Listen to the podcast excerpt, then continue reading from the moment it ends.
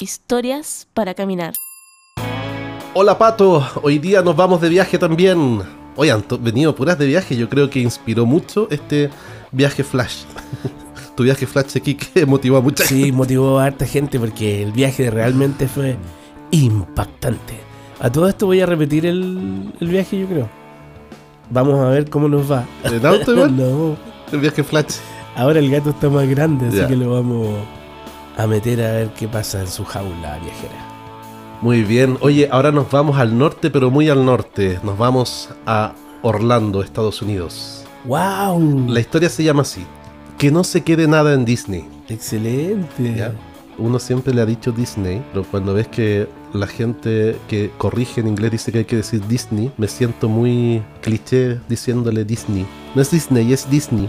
No es Nike, es Nike. Ah, claro. Me carga. Pero bueno, Bueno, voy a decirle Disney. Disney. Disney. Channel. Dice así, tuve la oportunidad de ir a Orlando con mi familia y mis suegros. Como es lógico, si tienes la oportunidad de ir a Orlando, visitas las atracciones más conocidas, los parques de diversiones.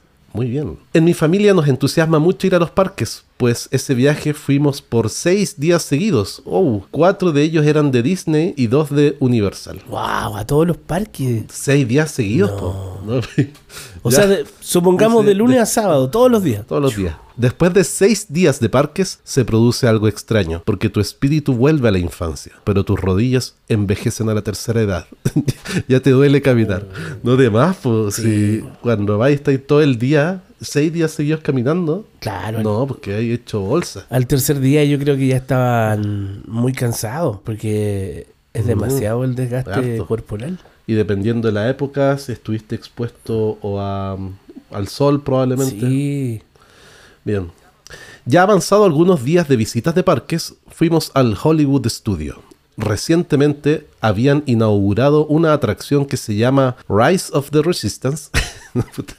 ¿Por qué me ponen tanto que pronunciar en inglés? Bueno, el levantamiento de la resistencia de Star Wars en un sector que está totalmente caracterizado de Star Wars.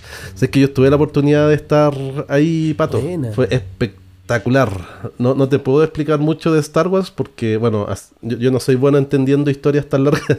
Creo que en otro capítulo les mencioné que puedo yo cantar una canción, saberme la letra, pero no entender lo que está diciendo porque no, no le pongo atención. Entonces me pasó, todavía me molestan, que hubo un- una época en que volvieron a, a llevar las películas de Star Wars al cine, pero las tres primeras que publicaron las remasterizaron Ah, claro. y las llevaron al cine de nuevo. Nuevamente la guerra de la galaxia, el imperio contraataca. Claro, eso. la gran mayoría iba para ver la película renovada porque conocía bien la historia. Yo fui con unos amigos y pregunté esa vez, oye, a ver, partamos por lo básico. ¿Quiénes son los buenos y quiénes son los malos?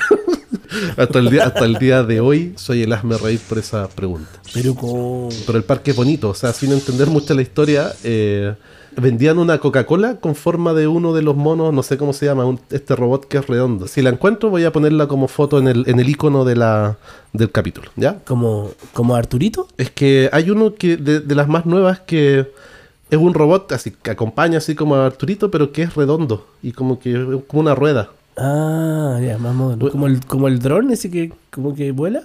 Es como que no sé si no sé si gira como rueda en la en el desierto o flota, pero algo así. Este tipo está en ese sector de Star Wars viendo eh, una atracción que recién habían inaugurado, Rise of the Resistance, si es que así se pronuncia bien. Perdonen mi pronunciación.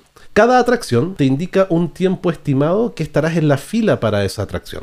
Para ese que queríamos visitar, la fila era de dos horas. Uh, claro, si la están inaugurando recién era, era la, la joyita. Una fila eterna. Mi suegra dijo, no, es mucho tiempo. Yo recorreré otras atracciones mientras vayan ustedes. Cuiden al abuelo y al niño. Ah, bueno. Claro, nosotros estábamos cansados, pero había que cuidar a mi hijo y a su abuelo, que con más años encima sentía más cansancio aún. Además, aún estábamos en pandemia. Ah, claro, había que cuidarlo de, de los contagios y de, del cansancio. Claro. O sea, había que estar atento ahí con el alcohol gel, la mascarilla Claro, todo eso. y el contacto físico. La fila avanzaba muy lento. Es algo entretenida porque está toda tematizada, pero estás tanto rato en un mismo lugar que igual aburre. A ratos cuando había algo temático entretenido nos tomábamos fotos, en otras nos poníamos a conversar, a ratos te metes al celular, en fin. Yo creo que ya llevábamos hora y 45 esperando. En la En fila. la fila, sí. Ya estaban cerca de llegar porque decía dos horas. Pero bueno, dice, me puse a conversar de la vida con mi hijo, de lo que quería de las vacaciones, me contaba de la última actualización de Fortnite, las películas de Marvel, etc. Cuando de repente escuchamos al abuelo, entre avergonzado y enojado, dijo, puta que es tan buena onda. No, ¿Por qué? no entendimos qué pasó hasta que nos dijo, me quedé dormido y me dejaron abandonado. Oh, pero eso no se hace. Le, encargaron al abuelo y lo dejaron abandonado.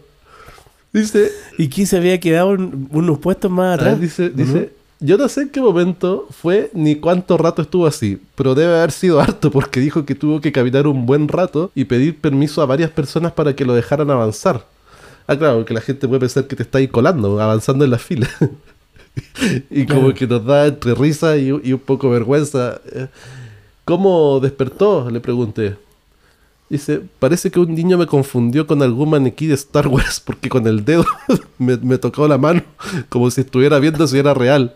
Y ahí me desperté y miré y no estaban, po. Dice, por supuesto, a la larga nos reímos, pero igual nos ganamos un reto. Ya, te, te encargan al abuelo. Lo dejaste tirado. El niño, Luke, Luke, ¿estáis más viejo, Luke? Claro. ¿Qué, qué, qué- habrá pensado que era si es que era una, una figura de Star Wars? ¿Un abuelo? Era- ¿O un- algún maestro Jedi? Claro, eh, Van Kenobi. No. no sé. Bueno, no ves el nombre uno. Ya, vamos a, a omitir esa parte. Oye, bueno, eh, gracias por tu historia. Hay que cuidar más al abuelo y al niño también, pues no te vaya a pasar con el niño. El abuelo, por último, cacha más o menos cómo ubicarse. No, y menos mal que no tenía Alzheimer, porque si no hubiera quedado ahí nomás. Pero si alguien tuviera una enfermedad así, lo lleváis a un parque de atracciones con esa cantidad de estímulos, yo creo que. creo Menos mal que no era epiléptico. Claro. Un poquito de luces y sobre todo con los láser que usan.